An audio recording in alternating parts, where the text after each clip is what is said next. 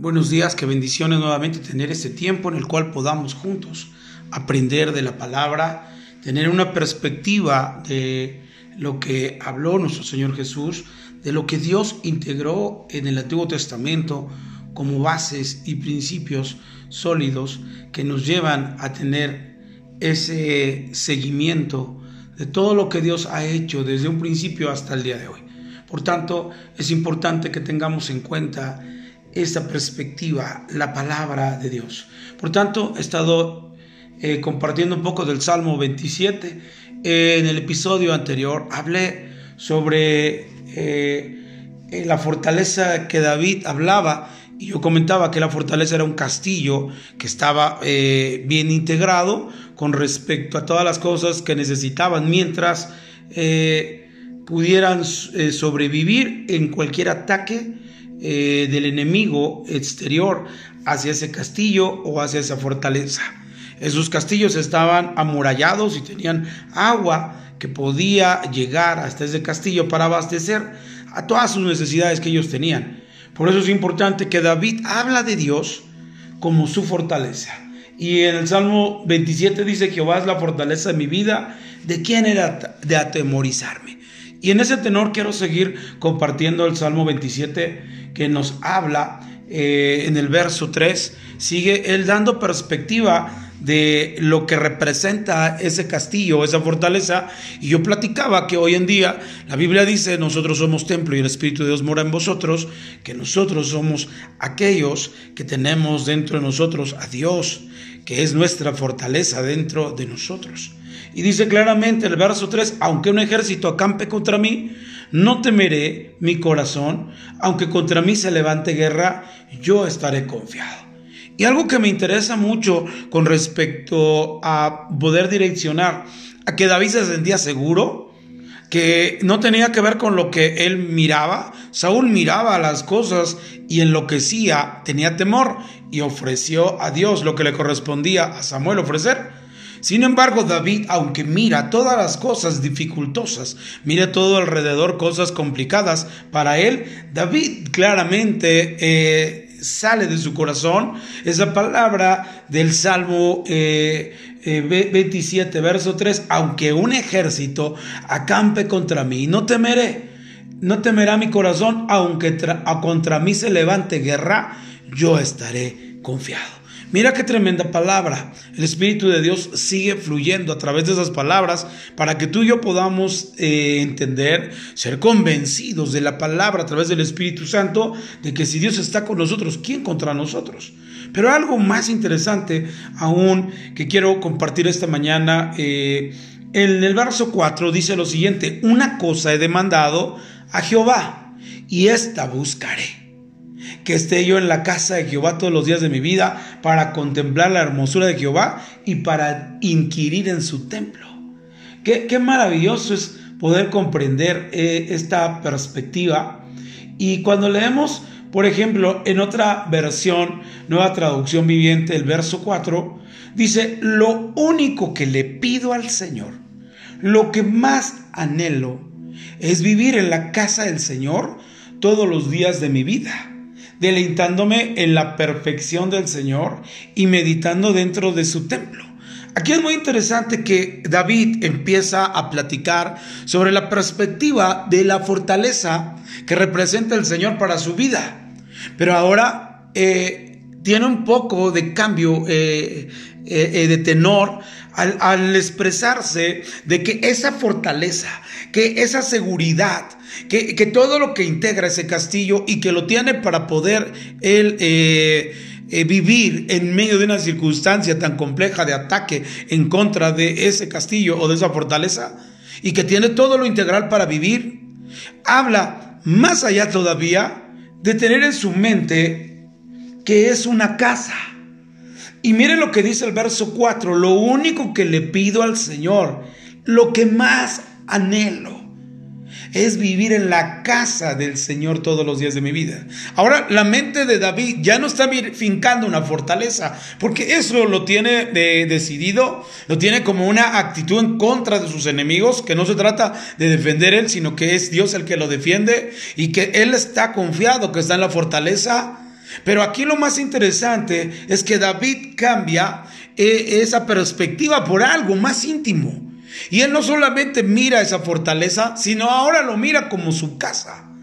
Dice la escritura aquí, ese es el anhelo que tengo, es vivir en la casa del Señor todos los días de mi vida. Qué interesante es ver lo que produce una casa en tu corazón y en tu espíritu. Una casa te da la habilidad de poder eh, percibir sensibilidad. Hay, hay, hay acciones dentro de la casa que no tienen que ver con una empresa, que no tienen que ver eh, específicamente con algo que te resguarda, que podría ser una fortaleza, sino David va más allá, más profundo, más íntimo, a la perspectiva de una casa.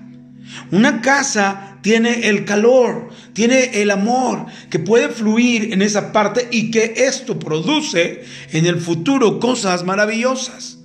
Produce que David tenía en cierta manera parte de, aquellas eh, personas que se añadían a él, que podría él marcar como parte de lo que Dios envió y parte de su casa. Y la Biblia nos dice aquí claramente que el anhelo de él es vivir en esa sintonía. No todo el tiempo tienes que vivir eh, peleando en contra del enemigo, eh, en esa perspectiva de todo el tiempo hacer guerra espiritual o una lucha espiritual, como usted le quiera llamar sino era un tiempo de deleitarse. La casa representa precisamente un momento en el cual hay un disfrute. Porque hablar de la fortaleza y al, mirar los golpes en contra de ella es estar alerta por lo que esté sucediendo, confiado, claro, pero viendo que hay un ataque en contra de ese castillo. Sin embargo, hablar de la casa es hablar de la paz, hablar de la confianza que podemos hacer en sinergia con los habitantes de ese lugar. Y eso es precisamente lo que David va buscando en profundidad. No solamente la seguridad, no solamente la pelea día a día y continua, sino también poder entender que dentro de la casa hay una dinámica muy especial. En la casa hay un padre, en la casa hay una madre. Y esto es muy interesante porque una de las características del hijo pródigo, cuando él se va, y gasta todo lo que tiene en sus placeres y deleites y regresa. Él dice claramente, en la casa de mi padre mucho alimento hay. Cuando él viene a su mente que quiere comer y entonces mira las algarrobas de los cerdos y dice, en mi casa de mi padre. Porque en la casa del padre o en la perspectiva de la casa hay alimento, hay alimento listo y dispuesto en la mesa para los participantes. Y eso me lleva a pensar entonces que el hijo, cuando vuelve en sí, dice la escritura, el hijo pródigo vuelve en sí y entonces dice estas palabras, regresaré a mi casa en, el, en la perspectiva de lo que él tenía en claro con respecto a lo que Dios había definido en el sentido de su hogar. Y aquí me lleva a pensar que eh, a la mentalidad de, Jesús al expresar esta parábola, nos habla precisamente sobre que el Padre estaba con los brazos abiertos. Pero algo muy interesante que puede destacar esta mañana es que Él no tenía nada. Mira qué tremendo. Eh, el hijo pródigo llega a casa sin nada. Y la actitud del Padre es, ¿Qué es lo que traes? ¿Qué es lo que me puedes ofrecer? Para que yo pueda darte la habilidad de poder regresar y habilitarte dentro de la casa. Porque la perspectiva correcta era que el hijo pródigo no tenía nada. Había perdido todo. Y esto me lleva a pensar que la casa para David era el sentido en el que él solo anhela y desea pasar tiempo con Dios. Que la casa no representa todo lo que él pueda llevar. Que la casa representa más bien el sentido de poder concretar y disfrutar a papá y a mamá. Y entonces la perspectiva de la fortaleza ahora ya la tiene más enfocada a una perspectiva familiar. Por eso es que cuando vienen aquellos hombres a la cueva de Adulán que tienen un espíritu de amargura, de endeudamiento, de aflicción, Y David los hace parte de su familia. Él cancela todo espíritu de deuda, todo espíritu de aflicción, todo, todo espíritu de amargura a través de consolidarlos en una familia. Por eso es que David mira, no solamente Dios es mi fortaleza, sino también mi casa, quien me consolida, quien me afirma mis pasos en el objetivo y la visión del propósito de Dios en mi vida.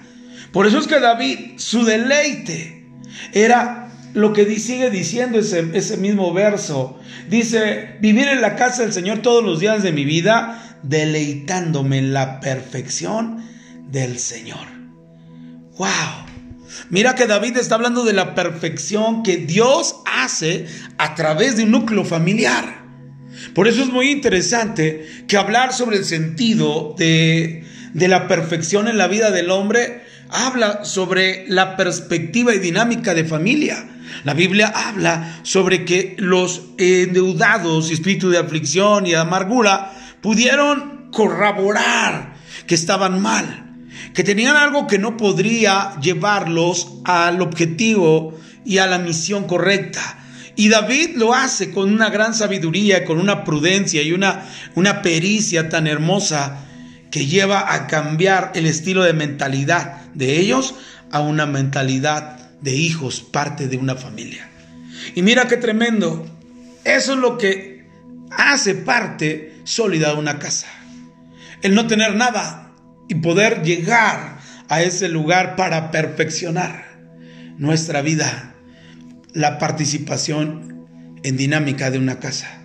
Por eso es que él decía, deleitándome en la perfección del Señor. Habla sobre las formas en las que Dios interactuará eh, en tu vida para formarte, para crear lo que, lo que debe de hacer en ti, un ambiente familiar, un ambiente en el cual pudieras crecer como un hijo. Y no como un soldado, sino como un hijo. Esa es la impresión, porque David, aunque era un hombre valiente, necesitaba regocijarse y tener ambiente de familia. Por eso es muy importante que nosotros podamos concretar en que para Dios es importante la familia, la casa, la, visión, y que, que pueda interactuar entre lo que dice David. Y termina diciendo David el verso 4, y meditando dentro de su templo. Entonces es importante, o sea, que cada una de las cosas que pasan en la casa sean una causa de meditación, que tú puedas concretar estos años realmente he ganado o he perdido. Realmente estar en casa me ha traído un beneficio o me ha traído una desventaja. Qué interesante ver que muchos de nosotros a veces no meditamos y no, no, somos objetivos en cuestión a lo que realmente vale la pena. Y estar en una casa tiene el sentido no tan solo de una protección como lo que dice la fortaleza, pero una casa lo que te da es una alimentación, una cultura, una enseñanza conductual que te lleva primeramente a tener una expresión de agradecimiento con respecto al cuidado de papá y mamá. Y hablando en el sentido de David, es el cuidado de nuestro Dios Todopoderoso, de Papá Dios. Por eso es muy importante que todos podamos meditar. Estamos eh, algunos, algunos días, eh, a un día creo, de terminar este mes de noviembre y comenzar en el último día del año. Y aquí es donde nosotros tenemos que hacer preguntas.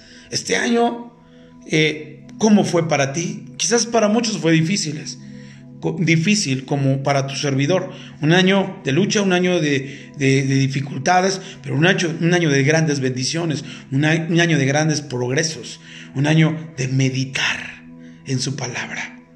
Y no de mirar eh, quizás de cosas físicas que pudiéramos haber ganado o, de ver un número de personas eh, eh, en, una iglesia. Pero creo que a veces destaca más eh, el sentido de lo que Dios quiere poner como base. Y esto, vuelvo a reiterarlo, sentir el calor de casa, el sentir el cuidado de papá, Dios, en nuestra vida. Y eso es lo que anhelaba David. Eso es lo que deseaba David. Y termina meditando. La meditación es hablar sobre el sentido de lo que ha pasado, haciendo una comprensión de lo que ha sucedido anteriormente hasta el día de hoy. Y lo único que yo puedo decir es que hasta aquí nos ayudó Jehová, Ebenezer. Hasta aquí nos ayudó Jehová con su poder y seguimos en pie, seguimos en lucha, seguimos peleando la buena batalla, pero no sin antes meditar en la gran bendición que Dios tiene para con nosotros. Vamos a hacer una oración. Señor, gracias por tu palabra, gracias por enseñarnos, Señor, la virtud, la bendición, el poder, Señor, y la gracia de vivir en la casa. Gracias, Padre maravilloso. Señor, tú no nos pides nada, Señor, así como pasó con el hijo pródigo. Señor, eh, el hijo pródigo no traía nada. Señor, pero tú nos enseñaste que abriste los brazos y dijiste, vengan. Padre, ayúdanos a tener perspectiva, Señor, como la que tú tenías. Padre, de seguir, Señor, en esa actividad seguir recibiendo gente, Padre, eh, ayudando gente, Padre, con perspectiva de de que no hay nada para ellos, que quizás es lo último, pero nosotros podamos enseñarles a descubrir, ser parte de una familia y ser progresivos y poder alcanzar el propósito de Dios que es habitar en familia, como dice tu palabra, Señor Jesús, que Él hace habitar en familia al huérfano. Padre, gracias Señor, porque podamos tener esa actividad y esa función, Padre, y nunca perder Señor, la habilidad del cielo, la asignación que has puesto, Señor, de poder eh, tener esa dinámica, de que el huérfano habite en familia. Padre, gracias por esta bella mañana. En el nombre de Jesús te agradezco, Padre. Amén, amén, amén. Que Dios les bendiga, que tengan un excelente día miércoles. Hasta luego.